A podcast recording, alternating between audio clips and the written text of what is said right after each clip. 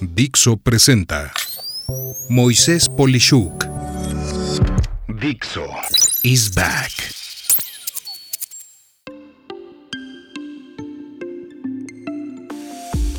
Dropshipping, la mejor forma de iniciar tu negocio de comercio electrónico. Sin duda, puede que incluso tú lo hayas pensado. Esto es, tener el apetito de arrancar con tu tienda de comercio electrónico. Sin embargo, ya cuando empiezas a ver lo que implica hacer un negocio 100% desde Internet, puede que tengas una gran cantidad de dudas, en especial dentro de lo más delicado está la estimación de la demanda. Esto es, pues anticipar cuántos productos tienes que tener en inventario para asegurar que puedas satisfacer la demanda de las empresas o personas que te vayan a comprar. Allí es donde la mayoría se desanima, pues la cantidad de dinero para arrancar un negocio es muy limitada y en especial es única e irreemplazable, por lo que te empiezan a venir las dudas de pues cuánto comprar de cada cosa, qué pasa si no se vende o qué pasa si se vende demasiado y no tengo.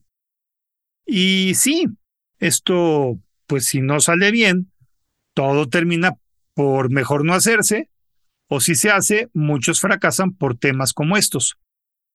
Es en este punto donde quiero explicarte el concepto de dropshipping. En palabras sencillas, el dropshipping es una modalidad de venta en la que un vendedor que da la cara o fachada o tiende en línea de cara a un cliente, acepta órdenes de compra sin la necesidad de tener inventarios. En vez de inventarios, se recurre a un tercero al que se le transfiere la orden de compra y datos de envío para completar el pedido.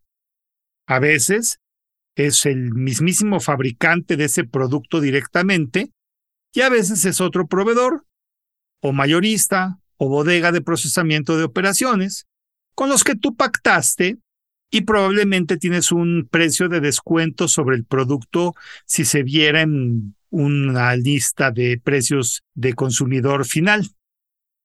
De esta forma, el que inició todo esto, en pocas palabras, tal vez tú en tu primera aventura de una tienda de comercio electrónico, solo tuviste eh, que estar a cargo de la promoción, la mercadotecnia, la atracción del cliente, del proporcionar el medio de pago y cobrar, para después contactar a alguna de estas alternativas para que el cliente original reciba lo que quiso adquirir y tú ya no tienes la complejidad de mantener un inventario y un sistema de logística y entrega de mercancía.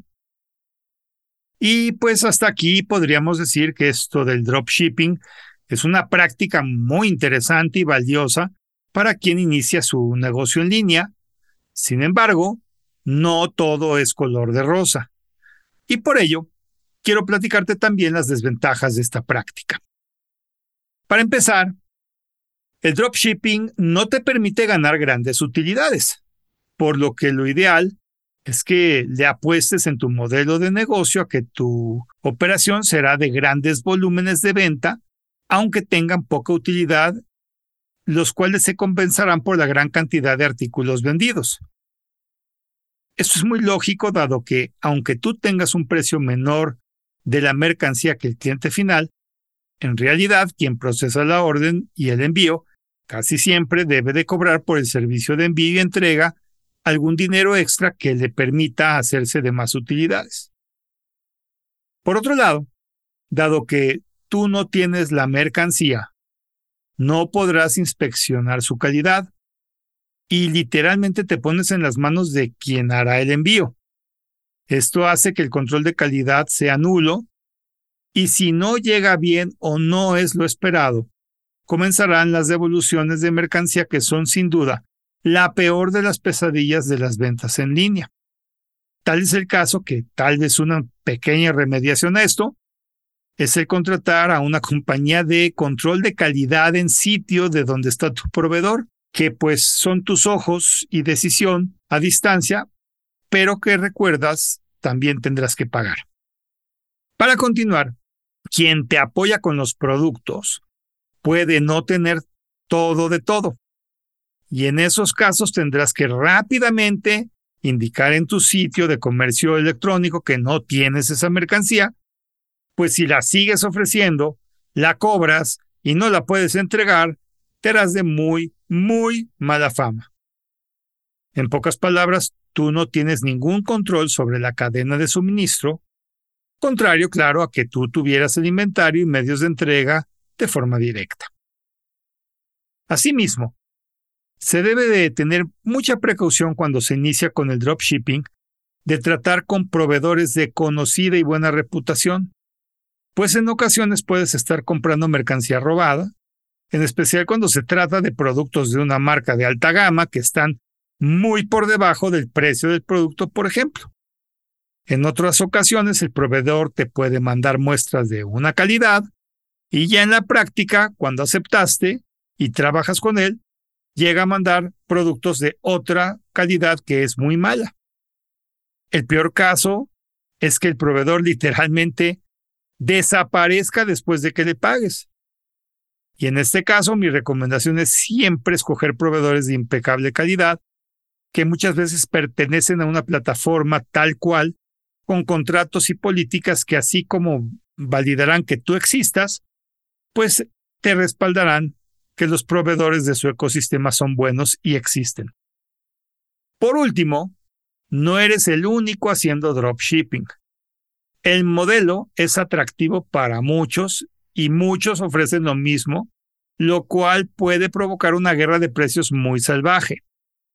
Por lo anterior, tienes que recurrir a mejores y más costosas herramientas de promoción digital o bien, idealmente, vender un producto o servicio que solo tú ofreces. Como conclusión, puedo decirte que, no obstante todo lo anterior, el dropshipping demanda muy poca inversión de tu parte. En especial no tienes los costos de inventario y almacenamiento, como lo decía, y tu negocio puede iniciar literalmente desde tu propia casa. Y si el negocio crece, tus gastos no crecen o acaso será que no crecen en la misma proporción del crecimiento de ventas que tú tengas, por lo que puedes esperar muy buenas utilidades si tienes buenos volúmenes de operación. Sea lo que fuere, siempre, siempre, siempre, mi recomendación es no quedarte ni con las ganas ni con la duda y hacer este intento en el mundo digital.